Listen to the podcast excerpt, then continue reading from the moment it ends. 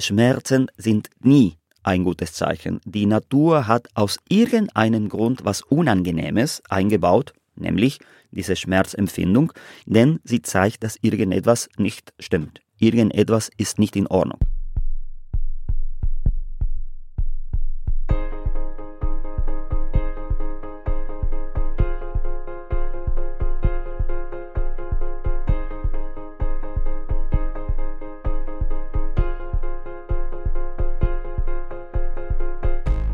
Ja, hallo, herzlich willkommen zu einer neuen Episode vom Achim Achilles Podcast. Ich sitze hier mit zwei werten Herren im geschätzten Alter von insgesamt 100.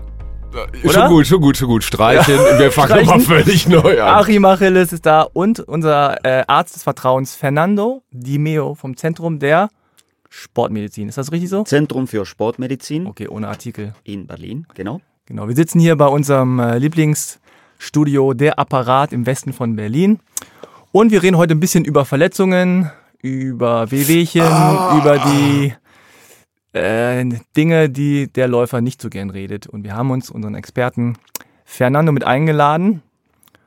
Und unseren Experten, Achim, Entschuldigung. Ah, ja, ne, völlig klar. Nein, nein, ich bin ja mehr, ich bin ja mehr der Laie. Ich, ich hätte gern mal eine Verletzung, Fernando. Also ich bin in letzter Zeit relativ verletzungsfrei. Ich, oh. ich, ich suche was Repräsentatives, womit ich auf einer Grillparty oder im, im Lauftreffen ein bisschen angeben kann. Also nicht sowas Langweiliges wie Meniskus, das hat jeder. Was ist im Moment so Trendverletzung? Im Moment, im Sommer ist der die Überbelastung. Ne? Also weil, also erstes möchte ich äh, Frank widersprechen. Er hat gesagt, Läufer reden ungern von Verletzungen. Das ist nicht so. Sie reden die ganze Zeit von Verletzungen. Bei dir? Ja, vor einem Rennen ist die beste Ausrede. Also mhm. man erzählt alles, was mit der Vorbereitung nicht geklappt hat mhm. und warum man dieses Mal wohl doch nicht die Strecke unter so und so viel laufen wird oder mhm. was passiert. Also alles, was sonst Eheproblemen, Politik, nein, das alles in den Hintergrund, vor allem die Verletzungen. Also, für dich dein Thema, die Haupt, nicht Hauptverletzung, aber Hauptproblem im Moment, es kommt sollte der Sommer kommen in Berlin, erleben wir im Moment. Was in diesem Juni, Jahr noch nicht sicher Juni, ist. Juni, Juli 2017 wird man sagen, was man schon sagt, in Berlin ist der Sommer das schönste Wochenende des Jahres. Und man muss sich anfangen vorzubereiten. Also man sieht, die, die Wampe ist nicht kleiner geworden im Winter. Also was kann man machen? Anfangen zu joggen. Wo habe ich zuletzt, wo habe ich aufgehört? Vor sechs Monaten, so etwa 15 Kilometer. Dann läuft man los. 15 Kilometer nach sechs Monaten Pause und dann kommen die ersten Beschwerden. Wie ist die Reihenfolge? Erstens die Muskeln, mhm. weil die erste Überbelastung immer muskulär ist. Wenn man das ein paar Wochen, sagen wir, man hat nicht so überdosiert, man läuft mehr oder weniger vernünftig, aber nur mehr oder weniger. Dann nach einigen Tagen, die Muskeln machen keine Beschwerden, aber dann fangen die Gelenke an. Mhm, kommt mir so. sehr bekannt vor. Genau, also nach vier, fünf Tagen muskulär hat man das ausgehalten. Man hat doch ein wenig zu viel gemacht, dann melden sich die Gelenke. Aber es ist nicht so viel, also man übertreibt ein kleines bisschen, sodass der Körper sich nach vier, sechs Wochen meldet und dann melden sich die Knochen. Mhm. Also Stressfrakturen und solche Sachen. Die Reihenfolge. Von weich zu hart praktisch. Richtig. Also am ersten Tag, wenn man zu viel gemacht hat, merkst du, du bist aus der Puste. Ja, Klar. es ist, also das kriegt man nach fünf Minuten mit. Wenn man, ja, fünf Meter. Wenn man zu viel getan hat, merkt man das muskulär nach zwei, drei Tagen, also ein Muskelkater. Wenn man weitermacht, eine kleine Muskelzerrung, nach vier, fünf Wochen merkt man, man hat zu viel gemacht, weil die Gelenke sich melden, also mhm. vor allem Kniegelenk an erster Reihe oder nach acht Wochen, zehn Wochen, so drei, vier Monate die Knochen. Also irgendetwas, man läuft zum Orthopäder, weil es immer weh tut und man kann das nicht richtig mit dem Finger zeigen, wo es weh tut. Es ist möglicherweise ein Gelenk oder ein Knochen. Aha. Sag mal, ähm, es gibt ja so einen Glaubenskrieg. Äh, soll ich nach Gefühl laufen oder brauche ich eine Anweisung? Also, wenn die Muskeln so ein bisschen wehtun, das kann ja durchaus ein positiver Trainingseffekt sein. Woher weiß ich, was positiver Lernschmerz ist und was negativer Überbelastungsschmerz ist. Frauen sollten nach Gefühl laufen, weil, weil sie, sie, sie, sind vernünftig. Sie neigen sehr selten zu Übertragung. Ich glaube, in all diesen Jahren, glaube ich, zwei Frauen erlebt zu haben, die richtig laufbesessen waren und übertrieben haben. Äh, Männer ticken ein wenig anders. Sie neigen, sie sind eher geiziger, sie neigen eher dazu zu übertreiben, so dass man sagen kann, wenn man sich vorgenommen hat, nur für die Gesundheit zu laufen, Mhm. also man will ein wenig abnehmen, sich viel fit halten, dann genügt es nach dem Gefühl. Sobald jemand sagt, ich habe aber vor, irgendwelche Wettkämpfe zu bestreiten, dann braucht man eine Anleitung, weil der Ehrgeiz da ist und dann wird die Vernunft sehr schnell ausgeschaltet. Also man hat leichte Schmerzen, das leichte Schmerzen, es ist ein wenig, äh, es zieht ein wenig, aber das deutet für den Fachmann ganz genau darauf hin, dass schon eine Überbelastung vorliegt. Frank, du als alter Podcast-Experte, ist es äh, sinnvoll, hier in einem Audiomedium kurz eine äh, kleine Diagnose durch den Doktor vornehmen zu lassen? Du willst dich gerne ausziehen. Nein, ja, das, da- das auch. Gerade in diesem kleinen Studio ist es wahnsinnig. Es hat ja was Saunaartiges hier. Aber Fernando, hier an meiner rechten Hüfte, und zwar ungefähr da, wo, ich sag mal, der Oberschenkelknochen in der Hüftpfanne sitzt und dann hier so ein bisschen außen lang, da zieht es schon seit einigen Wochen, aber nicht so, dass ich es genau lokalisieren könnte. Und ich kann dir nicht sagen, ist das jetzt Muskel, ist das Gelenk oder ist das Knochen? Das sind wir ja gleich. Ich kann es auch. Hey, du ich hast das studiert. Ich, ich kann es auch nicht sagen, denn das bedarf immer einer Untersuchung. Manche Sachen sind eindeutig. Wenn jemand sagt, ich bin gestern plötzlich viel mehr gelaufen als sonst und heute habe ich irgendein unangenehmes Gefühl an beiden Oberschenkeln, dann ist ein Muskelkater. Es kann nicht viel mehr sein. So, man- das hätte ich auch noch ja, hingekriegt, wenn, wenn man sagt, das ist nur eine Seite, hm, okay, was kann das sein? Das ist ein Gelenk, dann wird es noch schlimmer, weil da hast du Muskel, Muskelansätze, Gelenkkapsel, Aha. Knorpel, Flüssigkeit, zu viel Flüssigkeit ist ein Erguss, das kann auch Schmerzen, Mhm. Sehnen, Bänder, alles Mögliche und es kann alles sein. Ein, ein Geheimtipp. Der Schmerz ist seit, ich würde fast sagen, seit Monaten relativ unverändert. Ich finde das ein gutes Zeichen. Was sagt, was sagt der Mediziner meines Vertrauens? Also auf der einen Seite ist das ein gutes Zeichen, wenn es nicht zunimmt. Auf der anderen Seite, Schmerzen sind nie ein gutes Zeichen. Die Natur hat aus irgendeinem Grund was Unangenehmes eingebaut, nämlich diese Schmerzempfindung, denn sie zeigt, dass irgendetwas nicht stimmt. Irgendetwas ist nicht in Ordnung. Und da der Fachmann hat immer eine Gegenfrage parat. Wenn es seit Monaten schmerzt, warum hast du niemanden vorher gefragt? Denn das, das sehe ich immer wieder. Es Zeichen von Männer. Schwäche, ein Zeichen von Schwäche. Ich gehe erst Ja, zum Arzt, ist- wenn ich einen Kopf unterm Arm trage. Ja, aber ich wollte auf was anderes hin. Äh, es erreichen mich Fragen übers Internet zum Beispiel oder per E-Mail. Ich habe seit Monaten einen Schmerz so und so. Was kann das sein? Und dann frage ich mich, warum sollte eine Internetlösung vorhanden sein, wenn man sich vorher nicht mal mit einem Fachmann unterhält, der sich das genau anschauen kann und die Finger drauf und eventuell sagen kann, was es ist und welche Behandlung das bedarf.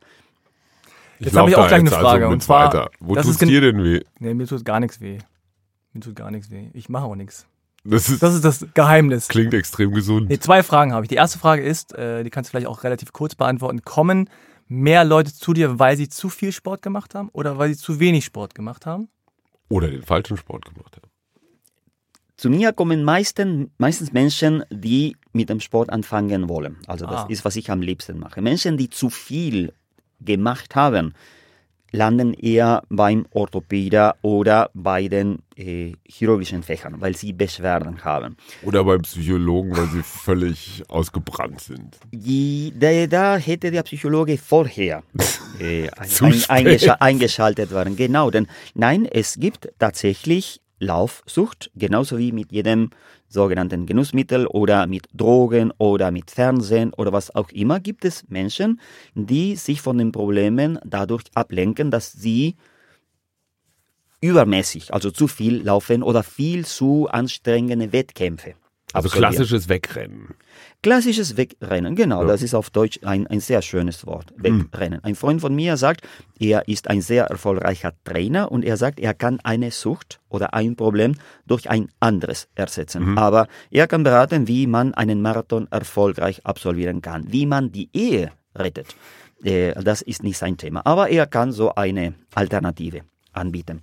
Das Zweite, was du gefragt hast, ob Leute, die zu viel trainiert haben, die gibt es. Es ist eher selten, also Übertraining existiert, sind Menschen, die viel zu lange viel zu intensiv trainiert haben und deswegen Beschwerden haben, wie zum Beispiel Schlaflosigkeit, Konzentrationsmangel, sie haben diffuse Körperschmerzen, Appetit hat abgenommen oder zugenommen. Vor allem merken sie eine, eine Stagnierung in der Leistung oder bei Wettkämpfen sind sie nicht so fähig. Das ist aber nur bei ehrgeizigen Sportlern, Sportlerinnen Mhm. oder bei Menschen, die mh, an Wettkämpfen teilnehmen. Ja. Die zweite Frage, die ich hatte, ist, ähm, wie erkenne ich, wo ich am besten hingehe? Also welcher Arzt für meine Bedürfnisse, für meine Wehwehchen, ähm, Verletzungen, Beschwerden der richtige Arzt ist. Weil es gibt ja so viele verschiedene Fächer mittlerweile. Du bist jetzt äh, Sportmediziner, dann gibt es den Orthopäden, dann gibt es den Physiotherapeuten, den Chiropraktiker, es gibt so Fachärzte wie Podologe, Pipapo. Ähm, ich sag dir vielleicht einfach mal ganz kurz den Mediziner und du sagst, was man haben muss, damit man da richtig ist. Verstehst du? Wir, Also- können, wir können es einfacher Also, machen und das, das, okay. ist, das ist auch vom Gesetzgeber so. Ich bin schon Oh, so, so lange in. Deutschland, ich bin schon ziemlich eingedeutscht. Oh, ein, Äh, ein, also ein, genau, ein, ein, der- rechts, Oha. ein rechtsgültiger Podcast. Das ist richtig, sagenhaft. richtig. Also es ist so vorgesehen, dass die Patienten, die Patientinnen, also Menschen mit Beschwerden, erstmal zum Hausarzt gehen. Weil Wenn man den noch hat. Ich habe zum Beispiel gar keinen richtigen. Ha Hast du noch einen Hausarzt? Ja. Okay. Also, ist, also ist für Privatpatienten ist es anders, weil sie keine Überweisung brauchen. Also sie können, wenn sie wollen, direkt zum Neurochirurgen gehen. Ja. Chefarztbehandlung. Richtig, äh, aber die, sagen wir, der ganz normale, die ganz normale Versicherten, sie gehen erstmal zum Hausarzt und erzählen, was los ist, was das Problem ist. Denn sehr häufig bedarf das keiner allzu spezialisierten Beratung, sondern einfach mit gesundem Menschenverstand. Und die Allgemeinmediziner sind die und die, die Kinderärzte sind die vernünftigsten von allem, weil sie mh, ein sehr, sehr ausgeprägtes Fach, Fachwissen haben, aber auch mit alltäglichen Problemen und Beschwerden zu tun haben. Das sagst du Sodass- jetzt ohne Sarkasmus. Das sage Das ich ist- ganz ohne, ganz Okay. ohne Sarkasmus. Also ich habe nicht diesen Tunnelblick, der erforderlich Ah. ist, wenn man sich nur mit einem Problem beschäftigt. Aber das erleben wir sehr häufig, dass Patienten mit irgendeinem anderen Problem beim Orthopäder gelaufen sind, weil sie glauben, das hat mit dem Sport zu tun und eigentlich ist eine internistische Ursache Mhm. dahinter. Und dann, es ist nicht, dass sie falsch behandelt waren, aber sie haben bis sie den Termin bekommen, also sie haben Zeit, Ze- äh, Geld, alles Mögliche verschwendet. Ähm, Ich überlege gerade, wann ich das letzte Mal beim Sportarzt war. Seitdem ich nicht mehr kein, keine großen Wettkämpfe mehr mache und nicht mehr groß rumtrainiere, sondern mehr so nach Lust und Laune, mache ich eure Profession eigentlich fast arbeitslos. Also jetzt mal abgesehen von diesem Hüftziehen, was jetzt seit ein paar Monaten, aber womit ich leben kann. Äh, und ich fühle mich total wohl damit. Sollte ich mal wieder zu einer Routineuntersuchung kommen, Fernando, und deine zärtlichen Hände auf meinen Oberschenkel Ich will einfach mal ein bisschen berührt werden. ja, Ich glaube, menschliche. Wärme. Kannst du mal hier anfassen? Hier tut's weh.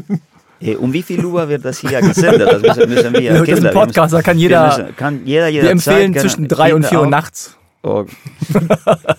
ähm, eine, eine Vorsorgeuntersuchung ist immer wieder angebracht. Es gibt, es ist ein wenig schwierig zu erklären, was Risiko eigentlich ist. Die Menschen erstaunen, zum Beispiel bei Vorträgen frage ich, wie hoch ist Ihr Risiko, an Krebs zu erkranken? Dann fangen die Leute an zu überlegen, wie alt bin ich, habe ich geraucht? ne? Und das Risiko, Jungs, was schätzt ihr, wie hoch ist euer Risiko, an Krebs zu, also irgendwelche Krebserkrankung zu bekommen? Äh, drücken wir das in Prozent aus? Genau in Prozent, ja. Wie wahrscheinlich ist es an 50%. irgendeinem Krebs? Ja, Wie viele Leute sterben im Jahr und wie viele sterben davon an Krebs? also von euch sind von, von, gesund, von sind so- einem selber. Ich sage jetzt einfach mal 7% gefühlt. Das Frank? ist so eine Fangfrage. Natürlich. Das Klar. irgendwie 50 Prozent. Entweder man kriegt's oder man kriegt's nicht. Richtig, genau 50 Prozent. Also das, das Risiko, Ich das nehme Risiko, trotzdem das, 7. das Risiko, das, Bei dir sind es nur sieben, keine Sorge. Das Risiko, dass dir irgend, irgendetwas passiert, ist genau 50 Prozent. Das Risiko von einem Meteoriten mitten im Schwarzwald erschlagen zu werden, ist genau 50 Prozent. Es wird dir passieren oder nicht. Das passiert aber sehr, sehr wenigen Menschen. Deswegen kann man das vernachlässigen. Das Risiko, zum Beispiel nass zu werden, wenn es regnet, ist viel höher, weil es vielen Menschen passiert. Deswegen, das mit der Vorsorgeuntersuchungen ist es sehr vernünftig und sehr sinnvoll, wenn gewisse Risikofaktoren vorliegen. Also draußen regnet es. Es ist wahrscheinlicher, dass man nass wird.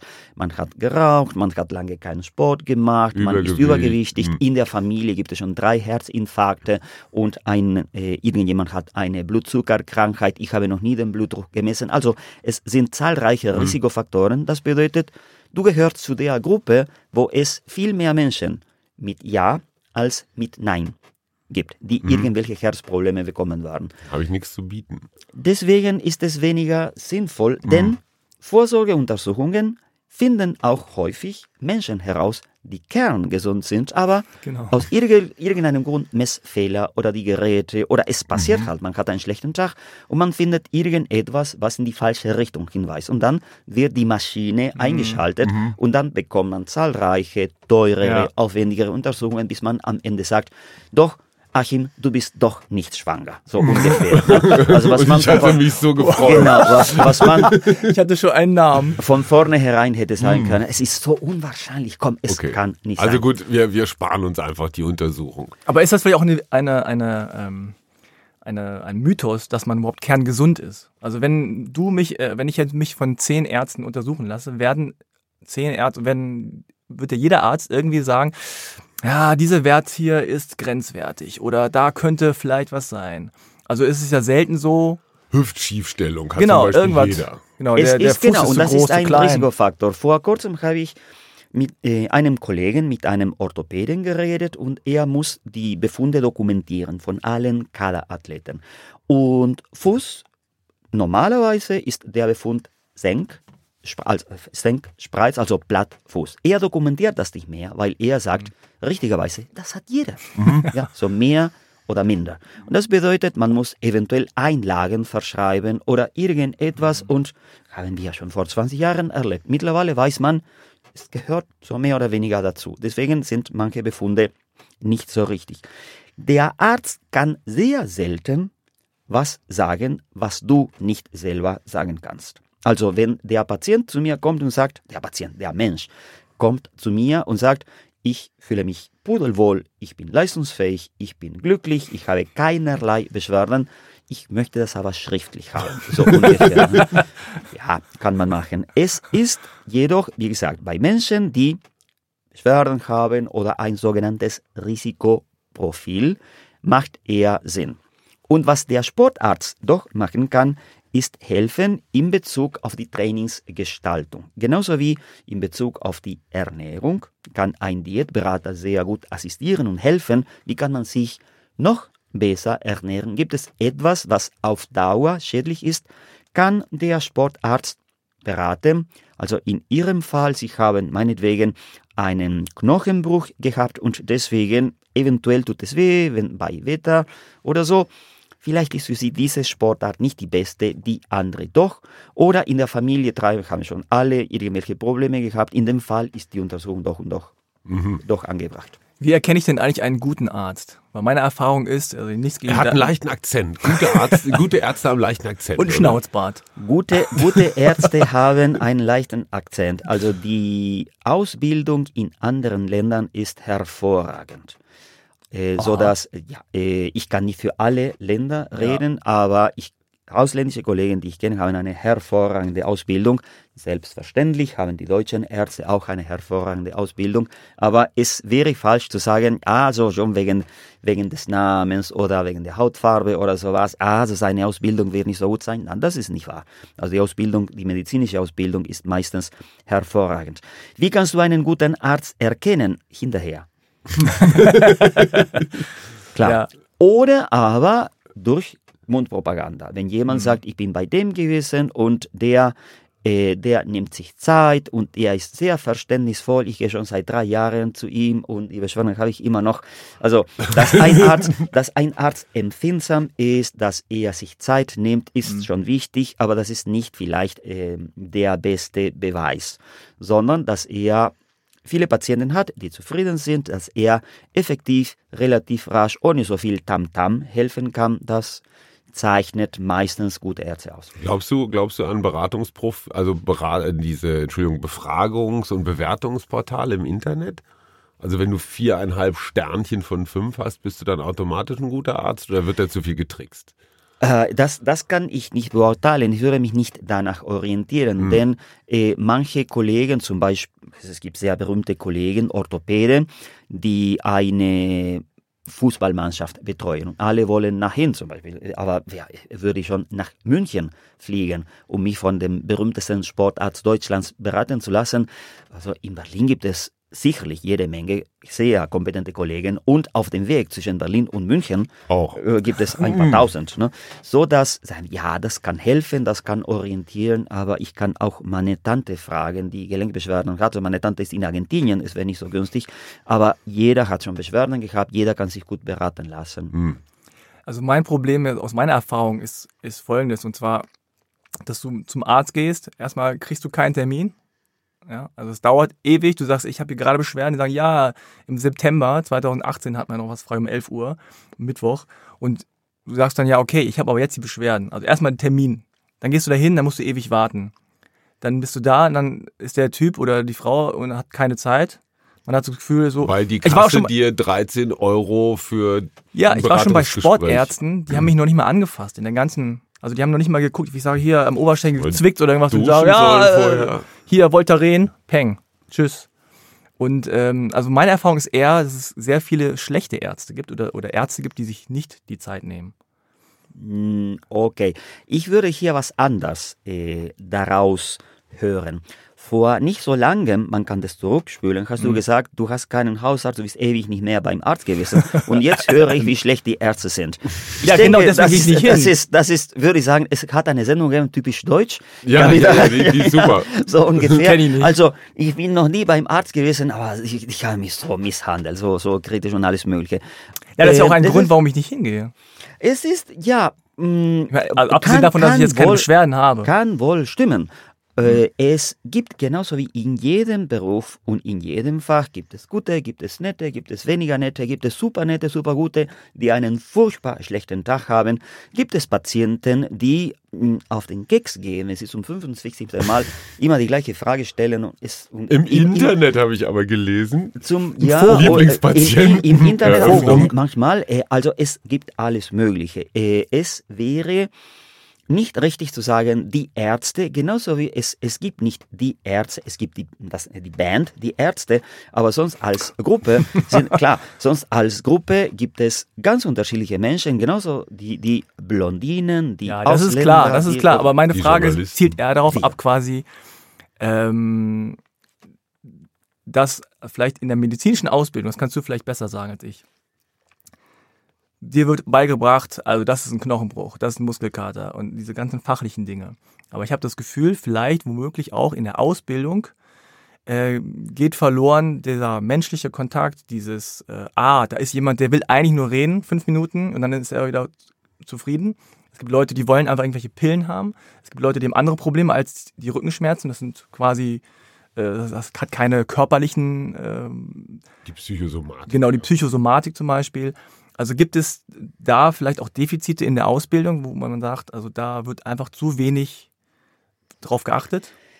Ich habe deswegen von den ausländischen Kollegen gesprochen, weil auch die, die Gesellschaft und die Rolle des Arztes ein anderer ist und man sich mehr Zeit für die Patienten nimmt für das Zwischenmenschliche. In der Ausbildung hier und nicht nur in der Ausbildung, sondern auch von den Krankenkassen werden gewisse Aspekte betont. Zum Beispiel, es wird viel mehr vergütet, wenn du eine Spritze verabreichst, als wenn du mit den Patienten 20 Minuten redest. So dass dieses Problem real ist. Das führt dazu, dass die Ärzte weniger mit den Patienten reden, weil es für sie problematisch ist. Wenn sie sich zu viel Zeit nehmen für die menschlichen Aspekte, ähm, verlieren sie Geld. Das Problem hat man erkannt an einer sehr berühmten medizinischen Fakultät in einer sehr großen deutschen Stadt. Und man hat deswegen Diese das Rätsel Studium, deswegen, ja, ist ein großes Rätsel, wir hier in Berlin, deswegen hat man das Studium umgekrempelt und diese Aspekte betont. Die Kommunikation, die Empathie. Nach sechs Jahren Ausbildung landeten die frisch gebackenen Ärzte und Ärztinnen auf die Station und wir haben festgestellt, dass sie total empathische, sehr fürsorgliche Ignoranten waren, die nicht wussten, wie die Knochen heißen. So, mehr oder weniger. So, das ist, war auch schlecht. Ja, das war nicht so gut und deswegen mm, muss, es ist eine Gratwanderung Mhm, zwischen ja. dem menschlichen. Medizin ist beides, ist Wissenschaft und ist Kunst. Ich habe sehr lange erlebt, ich habe lange, 20 Jahre an der Uni gearbeitet und es war sehr, sehr stark betont, das Wissenschaftliche. Aufnahmekriterium damals war, die Studenten, Studentinnen sollten die besten Noten in Biologie, Mathematik und Physik haben, wo man sich nicht gerade mit Menschen beschäftigt.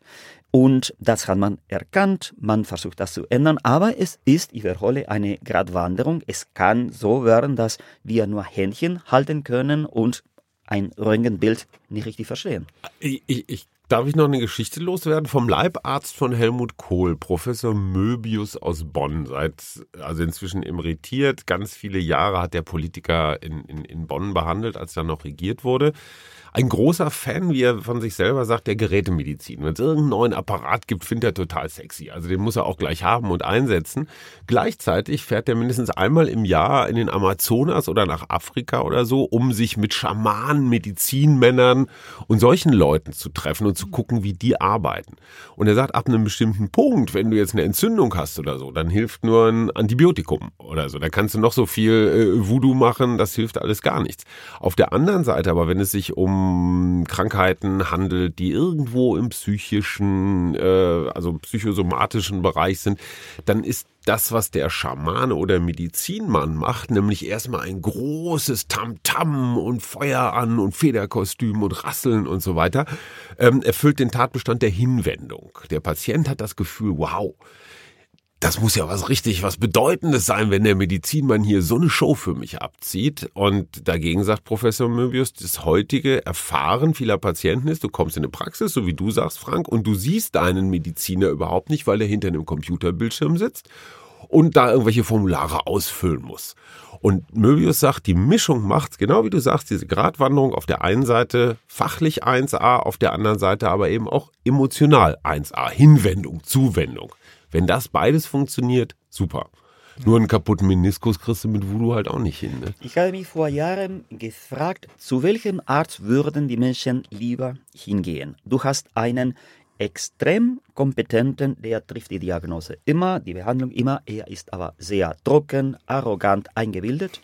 Oder zu einem total empfindlichen, so väterlich oder mütterlich, nimmt sich die Zeit und redet mit dir alles Mögliche, aber am Ende weiß man gar nicht, was passiert ist. Zu wem würden die Menschen gehen? Und ich bin mir ziemlich sicher mittlerweile, dass die meisten Menschen zum zweiten Arzt Zum gehen Netten würden 90 Zum Prozent hinrennen, glaube ich auch. Was völlig in Ordnung ist, was auch hilft, denn, wie du richtig sagst, die meisten Beschwerden, die meisten Erkrankungen nicht eine psychische Ursache haben, aber hängen mit der Psyche, hängen mit Stress, hängen mit dem Umfeld zusammen.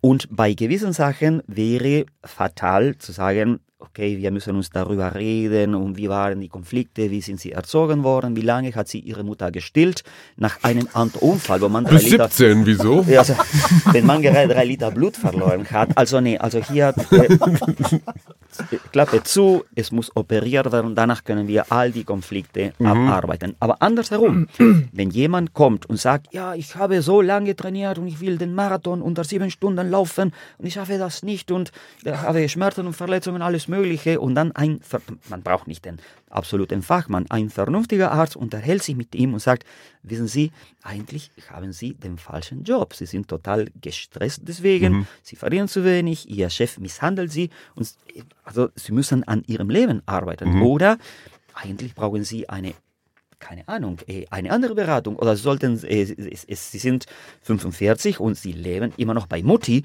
Also, äh, ja? Läuft alles richtig. ja. Ja, aber sagst du das den Leuten so direkt, wenn die Leute zu dir kommen? Äh, du hast ja wahrscheinlich ein Gespür für Menschen mittlerweile. Du siehst relativ schnell oder du musst sogar relativ schnell diagnostizieren, ist das jemand, der hat wirklich irgendwas, irgendein Problem mit der, mit der Wirbelsäule oder, Oder schläft er einfach schlecht, weil er irgendwie Probleme mit Mutti hat, die irgendwie sagt, mit 45 Aber das könntest du dir langsam mal als eine eigene Bude. Nee, du weißt es nicht, aber du musst es ja relativ Doch, schnell. äh, aber guck mal, wenn, rauskriegen. wenn, wenn jemand sagt und äh, erzählt, ich habe ein Alkoholproblem, Mhm. zum Beispiel, da ist irgendwelche, äh, sind irgendwelche psychische Probleme dahinter, irgendwelche Mhm. psychische Konflikte dahinter. Also man, tr- man betrinkt sich nicht jeden Tag, weil es so gut schmeckt. Und wenn jemand sagt, ja, ich, äh, und wenn jemand sagt, ja, ich, also mit einer gewissen Besessenheit und Beharrlichkeit, ich muss dies und jenes, es ist ganz klar, wenn, äh, wenn der ein Weltklasse-Athlet zu mir kommt und sagt, ich muss mehr trainieren, das ist die Frage, warum? Weil ich damit mein Geld verdiene, dadurch. Und sonst kann ich meine Familie nicht finanzieren. Okay, ich muss gewinnen, ich muss schneller, ich muss einen Weltrekord brechen. Die Ursache ist ganz klar. Wenn ich jemanden frage, Okay, ich, ich, ich will den Marathon laufen. Warum wollen Sie den Marathon laufen? Aus irgendeinem Grund. Ich will die 10 Kilometer unter so und so. Warum? Ja, weil es so wichtig ist. Ich habe mir das vorgenommen. Und man, kann's, man hat ein Gespür, wie die Menschen reden, wie das Umfeld ist, alles Mögliche. Und das andere ist, du hast gefragt, ob ich das den Leuten sage. Und die Frage ist, ob sie das hören wollen oder nicht. Das ist ein anderes Thema. Denn Es ist auch eine total böse Frage. Warum wollen Sie 10 Kilometer unter 50 Minuten? Es gibt dafür keinen vernünftigen Grund. Es gibt auch keinen vernünftigen Grund, Marathon zu laufen. Es kann vernünftige Gründe geben. Man kann sagen, äh, das habe ich mir vorgenommen. Ich möchte einmal im Leben den Marathon Okay. absolvieren. Du kannst sagen, ja, das ist nicht unbedingt mein Ziel. Ich rate übrigens vom Marathon ab, aus gesundheitlichen Gründen. Wenn jemand das möchte, gut, ich kann Sie beraten, dass Sie es bestens machen. Das schalten ganz viele. Leute ab. genau, in dem Moment will ich nicht mehr weiterhören. Äh, das, das erlebe ich, aber ich wiederhole, das ist meine Verantwortung als Mediziner. Als ich, ich bin selber, das hat Frank netterweise nicht erwähnt, aber ich bin schon den einen oder anderen Marathon gelaufen. Den Bestzeit einen 2,13. in Zwei, nee, 19. zwei Stunden 19. Zwei 2,19, war- naja. Das ist Also, echt, das ist mies. 13 wäre gut, Ja. aber 219 ist so ein Ich bisschen. bilde naja. Was Ja. war los? 2019, ne? Ist doch ich hatte es so eilig an dem Tag. Ne? Nee, ich, ich war jung und brauchte das Geld. Ja, ne? Genau. ja, ja. Denn Ich habe tatsächlich mein Studium. Du warst äh, deutscher Studentenmeister, ne? äh, Ärzte. Deutscher Ärztemeister. Marathonmeister der. Ärzte. hat einen Und die Marathon- pfeifen sich doch alle rein, was geht, oder? Die haben doch alle den, den Schlüssel zum Giftschrank und gegen die hast du alle gewonnen, ey. Chapeau. Äh, ja, da, damals war es- okay, aber das ist für, das ist Thema. für die nächste Sendung. Das ist ein Thema für die nächste Sendung. Aber Genau, ich wollte hier nochmal kurz einhaken. Sag doch mal ganz schnell, Top 3 Läuferverletzungen. Also die Verletzungen, also wirkliche Verletzungen, mit denen die Läufer vor allem zu dir kommen. Top, Top Verletzung, Ja, also Top vom. Zug überrollt waren. Also, ja, nee, so die, man die, so die also besten Läuferverletzungen. Massenkarambolage Nein, die Starten, häufigsten, das ist also. die, die, die häufigsten sind Überbelastungen. Also man kann Okay. nicht sagen die häufigsten, sondern so eine Gruppe. Es Ja. ist meistens eine Überbelastung. Das bedeutet, Okay. man hat Schmerzen gespürt, sie ignoriert, weiter trainiert und nach Mhm. einer Woche ist es doch nicht besser geworden und dann hat sich, wir sagen dazu, chronifiziert. Mhm. Hätte man frühzeitig pausiert oder hätte man darauf geachtet, zum Beispiel die Füße tun nach dem Training weh, immer wieder. Immer wieder, ja, wenn ich die Schuhe trage. Welche Schuhe? Ja, die ich schon seit fünf Jahren trage. Die Bergsteigerstiefel. Welche Region Ja, ist so am häufigsten betroffen? Welche Füße, Körpergegend? Knie, oder? Rumpf, Knie. Mm, äh, Knie sehr häufig, Füße man kann nicht sagen. Also alles, was äh, Kopf. von, Kopf. von der Hüfte, von der Hüfte äh, abwärts zu tun hat, das kann alles passieren. Es kommt auf das Körpergewicht, es kommt auf die Konstitution an, welche Strecke man absolviert. Doch was, Wie- Achillesferse. Die. Achilles Achille- ist doch auch ganz häufig. Die Achillessehne ist eine, ja, deswegen kann ich nicht sagen, es gibt sicherlich Statistiken, die habe ich im Moment Mm, nicht okay. im Kopf. Es ist auch nicht wichtig, denn, wie gesagt, wem nützt zu sagen, am häufigsten verletzen sich Mm. die Leute an der Achillessehne, also ich habe eine Hüftverletzung, also gehöre ich nicht dazu. Ja, wir wollten hier niemanden ausschließen, dass er Naja, die vielleicht selteneren gibt es aber sozusagen äh, Fehler, die alle machen und von denen man lernen kann. Ja, wenn du jetzt sagst, ja, die Leute wechseln zu selten die Schuhe, dann denke ich mir, stimmt, ich habe auch meine Schuhe seit fünf Jahren. Vielleicht ist das mein Problem. Also verstehst du, die Leute versuchen ja auch immer nicht zum Arzt gehen zu müssen. Deswegen suchen sie ja im Weil Internet. du sie bewahrst. genau. Das ist die Idee und deswegen mh, sind solche Mittel so geeignet, dass ähm, alles, was man mit dem gesunden Menschenverstand schaffen kann, zum Beispiel, ist es vernünftig, wenn ich plötzlich eine Stunde am Stück laufe, frag deine Großmutter. Ja, also die Gro oder da, dein Großvater, meinetwegen, fragt den Nachbarn, wenn er sich wieder an den Kopf kratzt und sagt, was macht der da schon wieder? Also mit den Latschen, ich würde nicht mal den Gras mähen. Also, o- oder plötzlich auf einmal, ja, ich habe, äh, ich habe gerade was so ein, ein halbes Schwein verspeist und danach bin ich laufen gegangen und ich habe so einen Seitenstich gespürt. Und so ein Aufstoßen was, auch. Genau, was kann das sein? Sagte, willst du es wirklich Schuhe. hören? Das sind die willst du es Schuhe. wirklich Genau, hören, was ja. das sein kann? Neue Dann Schuhe. zeigst du mich wegen Beleidigung. Also was du jetzt Ja. sagst, ist quasi, dass die meisten Dinge, die du dann diagnostizierst, relativ, eigentlich relativ offensichtlich sind. Ja, meistens. Nein, es ist nicht Nein. so, also nicht die, nicht die meisten und auch, sagen wir, es gibt manche Fehler und manche Einstellungen, die offensichtlich ungesund, unvernünftig, infantil, also kindlich sind. Was man findet, ist, dass äh, gemeinsame Faktoren sehr häufig Verletzungen erklären, dass man gewisses vernachlässigt hat, also wenig Ausgleich, wenig auf regenerative, also wiederherstellende Maßnahmen geachtet hat. Zum Beispiel, man trainiert und das Training sieht sehr vernünftig aus, aber man fährt sehr viele Stunden täglich mit dem Auto und dann sind gewisse Muskelgruppen geschwächt oder verkürzt. Und dann, wenn man laufen geht, das bedeutet eine zusätzliche Belastung. Und deswegen fangen die Beschwerden an. Oder man vernachlässigt gewisse Faktoren, zum Beispiel man trainiert genauso wie immer, aber der Stress beim Job hat deutlich zugenommen. Oder man ist vor kurzem Vater geworden, man kommt gar nicht zum Schlafen. Vor kurzem habe ich einen Kollegen erlebt, der muss mittlerweile um 5 Uhr morgens aufstehen, um seinen Lauf zu absolvieren, weil er zwei kleine Kinder hat. Und das vernachlässigt man. Das ist ein zusätzlicher Stress, weil man weniger schläft. Der Körper kann sich weniger erholen. Man kann nicht auf die gesunde Ernährung achten, weil man in der Kantine jeden Tag isst. Man bekommt nicht, was man braucht, sondern was es so gibt. Mm, ja, Deswegen okay.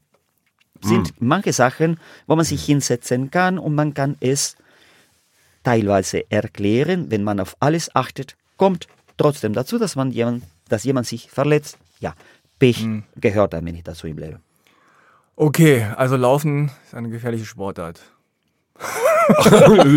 So viel Leben- Leben- Nein, das Leben Leben- ist gefährlich. Leben- Das Leben- Leben. Ich muss noch eine gefährlich. Anekdote loswerden. Patrick Lange, der beim Ironman 2016 Dritter geworden ist, hat mir eine Sache verraten, die ich vorher wirklich nicht wusste, weil ich Oh. offenbar zu doof oder zu naiv oder sonst was war. Der sagte, was ganz viele falsch machen, die Schuhe zu fest zu schnüren. Also die Laufschuhe, weil man da irgendwie Panik hat, die im Wald, im Sand oder so zu verlieren und dann richtig feste anzuziehen. Dadurch werden irgendwelche Blutgefäße auf, im, um den Fuß herum abgeschnürt und der Fuß fühlt sich dann irgendwann taub oder auf jeden Fall komisch an. Und er hat gesagt, weißt du was? Immer so schnüren, dass du fast das Gefühl hast, du rutscht raus, damit der Fuß wirklich Platz hat hat mir total geholfen. Seitdem fühlen sich meine Füße wie neu an. Und das ist ein gutes Beispiel Klingt von, total banal, aber ich es wusste ist es nicht. Ja, richtig und dafür braucht man keinen Fachmann. Absolut da, nicht. Dafür genügt meistens Ein der Triathlet. ja, nur ein Ironman, drittplatzierter. Genau. oder, Mehr oder, braucht man da nicht. oder die Ehefrau, der Ehemann, die Kinder, die sagen, äh, Vati, was machst du da? Warum Ne? sind die Füße so blau? ja. So, ähm, an dieser Stelle, Achim, vielleicht hast du Lust, kurz eine äh, Kolumne zu. Oh, ich muss. Ah, ja, einer der Klassiker bei Ja. meinen Lesungen immer wieder gerne genommen heißt dieses verdammte Unbehagen. Es ist eine verdammte Lüge, dass Läufer immer nur in strahlend hellen Laufhosen dem Sonnenuntergang entgegenfedern. In Wirklichkeit trippeln viele mit zusammengekniffenen Lippen und Pressatmung direkt ins Unterholz, um eine Kuhle zu finden, ein Gebüsch, Schutz vor den angewiderten Blicken von Hundebesitzern, die bei Läufern komischerweise verabscheuen, was sie bei ihren verdammten Kötern völlig normal finden. Es ist wahrscheinlich eine Frage der Physik, der Schwerkraft. Wenn man einen Sack Torf immer und immer wieder auf den Boden plumpsen lässt, dann wird der Inhalt verdichtet. Und wenn ein Läufer seinen Körper Schritt für Schritt auf den Boden plumpsen lässt, dann wird da auch was verdichtet.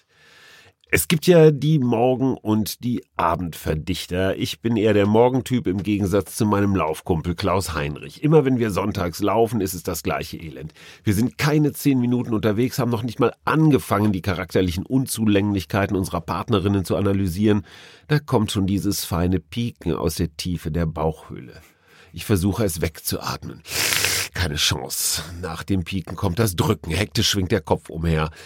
Nervöse Blicke an den Wegesrand. Welcher Busch hat im Winter noch Blätter? Wo zieht sich ein Trampelpfad ins Unterhals? Wo also ist man sicher vor Hundeführerblicken? So sicher, wie man in einem Wald ohne Blätter sein kann, indem man eine leuchtend gelbe Laufjacke durch die Bäume ungefähr bis nach Moskau sieht. Dann kommt das Grollen. Der Atem stockt. Natürlich genau in dem Moment, in dem von vorn ein spazierendes Paar kommt. Die Hundeleinen locker in der Hand. Nur die elenden Tölen sind nirgendwo zu sehen. Dobermänner wahrscheinlich oder Doggen oder räudige Rauhaardackel. Die sind am giftigsten, weil sie von unten angreifen. Scheißegal, es gibt kein Halten mehr. Lauf schon mal langsam weiter, quetsche ich hervor. Nur der Kaffee heute, will mir pinkeln. Klaus Heinrich nickt angeekelt, er weiß, was jetzt kommt. Im Laufen versuche ich den Knoten der Hose aufzufummeln. Natürlich will sich der doppelte Palsteak nicht lösen. Ich stolpere über eine Wurzel, ein Ast schlägt mir ins Gesicht. Die Spaziergänger sind keine zehn Meter entfernt und schauen sehr interessiert, was ich da mache. Da bricht plötzlich ihr ausgewachsener Schäferhund aus dem Dickicht. Er rennt auf mich zu. Ich biege scharf nach links und suche Schutz hinter dem umgefallenen Baum. Gleich dahinter verläuft allerdings ein Querweg, den eine Familie mit einem halben Dutzend Kindern entlangkommt. Ich drehe mich um und schlage einen Haken. Untenrum löst sich was. Oh nein, bitte nicht. Zum Glück nur heiße Luft, aber immerhin. Die Sprache des scharfen Dunstes versteht man im Tierreich. Das Biest dreht ab. Ich bin alleine. Endlich, ich gehe zu Boden in letzter Sekunde. Früher hatte ich mal Papier dabei, zwei Bogen Küchenrolle zusammengefaltet im Ärmel. Deutlich stabiler als dreilagiges, aber nicht stabil genug, wenn man zur raren Spezies der extrem Unterarmschwitzer gehört. Und es sieht schon seltsam aus, wenn beim Laufen plötzlich weiße Krümel aus dem Ärmel rieseln. Sobald man das Papier braucht, ist es jedenfalls weg. Naja, egal, zurück zur Natur. Laub ist ja im Wald genug da. Meistens ist es allerdings zu trocken oder zu nass oder zu gefroren oder zu verrottet oder mit langen, harten Tannennadeln durchmischt, die ich allerdings immer noch lieber mag als die kurzen Spitzen. Kleine eklige Tiere wohnen auch zwischen den Blättern. Es juckt. Achim, alles klar? ruft Klaus Heinrich vom Waldweg aus. Er ist schon ein paar Mal auf und ab gelaufen. Ja, ja, antworte ich, ich habe nur den Autoschlüssel verloren. Klaus Heinrich denkt einen Moment nach, äh, aber wir sind doch mit meinem Auto gekommen, entgegnet er. Schweigend traben wir weiter, aber so richtig kommt unser Gespräch nicht mehr in Gang. Klaus Heinrich läuft am äußersten Rande des Weges. Wie ich den alten Spießer kenne, denkt er wieder nur an seine Ledersitze.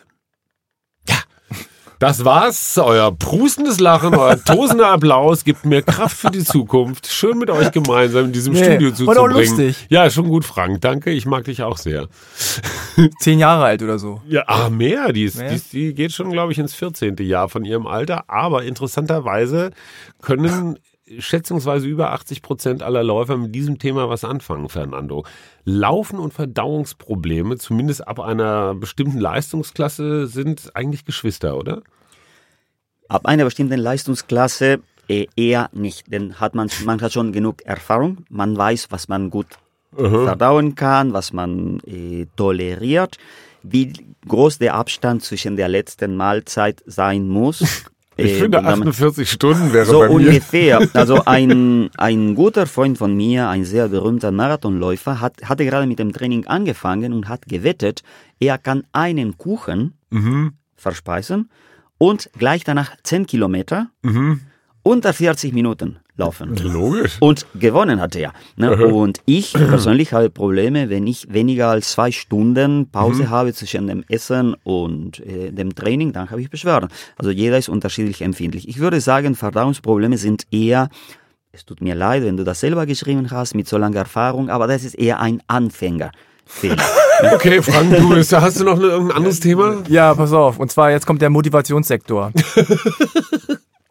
Äh, Fernando, sag doch mal schnell, also jetzt zum Schluss, dein Tipp für lebenslanges, schnelles, freudvolles Laufen. Jetzt 30 Sekunden. Moment, was, was, was von den dreien? Lebenlanges, freudiges oder schnelles? Such dir was aus.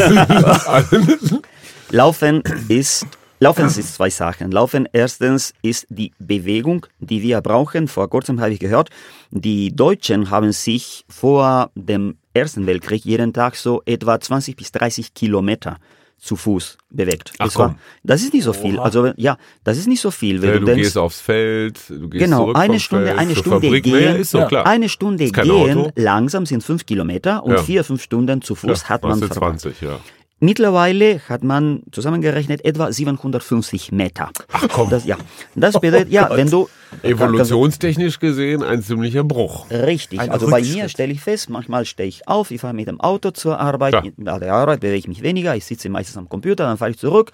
Keine Zeit für meinen Sport gehabt, also ich bin sogar weniger. Du kommst gelaufen. auch nicht mal auf 750. Ah, wenn ich, ja. wenn ich nicht aufpasse. Ja. Deswegen ist Sport, Laufen oder Schwimmen, Radfahren, Rudern, was auch immer, wichtig, denn der Körper braucht Bewegung. Dafür, mhm. Nur dafür haben wir einen Körper, um ja. uns zu bewegen. Das ist der einzige Grund.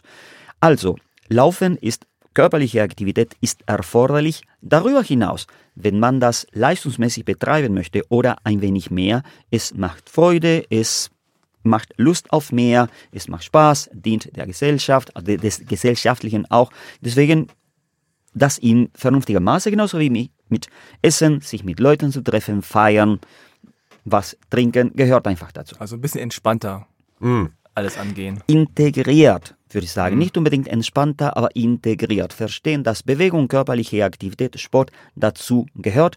Ein wenig Wettbewerb gehört auch dazu. Also wenn man Basketball spielt, tut man das gegen jemanden und man gewinnt gerne. Ob das sinnvoll ist oder nicht, lassen wir fürs nächste Mal. Aber das vernünftiger, entspannter, mit gesundem Menschenverstand. Ja. Dein Tipp, Achim?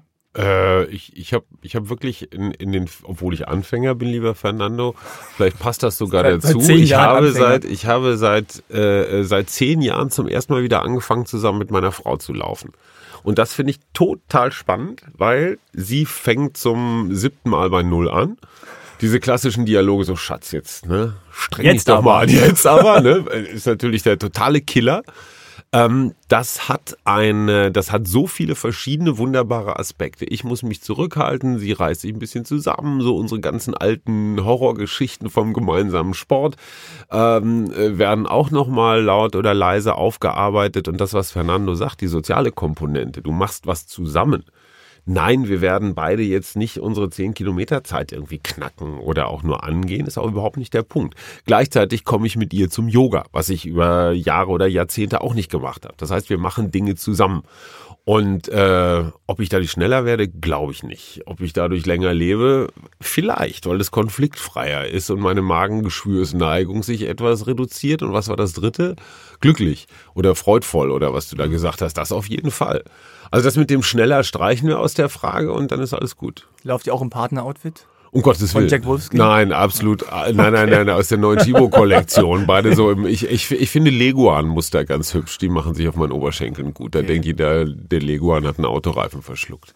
Mit diesem Bild verabschieden wir uns. Sorry an alle, die das mithören mussten. Ähm, noch einen kurzen Hinweis. Ähm, macht mit im Achilles Laufclub. Da gibt es jetzt eine Probemitgliedschaft. Alle Achtung. Wow. 30 Tage kostenlos testen. Den Button findet ihr auf unserer Seite ganz unten. So ein roter Button. Da könnt ihr draufklicken und euch alles anschauen. Da gibt es dann exklusive Podcasts äh, oder Gewinnspiele und äh, Testings und so weiter. Ja, sonst lest alles, was auf Spiel Online ist, auf unserer Seite. E-Books gibt es, die wir verkaufen. Dann Social Media, Instagram, Facebook, Twitter und den ganzen Gedöns. Newsletter kann man abonnieren. Ja, am 10.9. noch kurz ist der Erkner Triathlon. Da wird Achim gegen Micha Klotzbier, der war ja auch bei dir in der Praxis Ja. damals, äh, antreten im Tattoo-Triathlon. Man Da- muss dazu sagen, dass ja. Michael Klotzbier jung, kraftvoll, optimistisch, motiviert. Äh, ich bin doppelt so alt und völlig ausgebrannt. Ich habe überhaupt keine Chance, oder? Der ist 20 Jahre jünger als ich. Kommt jetzt wieder die Nummer. Ja, also ich finde das eine total unfaire Wette. Genau, Aber werden mal wir sehen, gucken, wie die ausgeht. Es läuft. Vielen Dank an dich, Fernando, dass du hier warst Sehr und gerne. uns mit deinem Wissen beglückt hast. Achim, Ja, danke, dass du auch da warst. hasta la vista, Hombres. Hasta la vista. Wir machen hier Schluss. Bis zum nächsten Mal. Tschüss und auf Wiedersehen. Tschüss. Tschüss.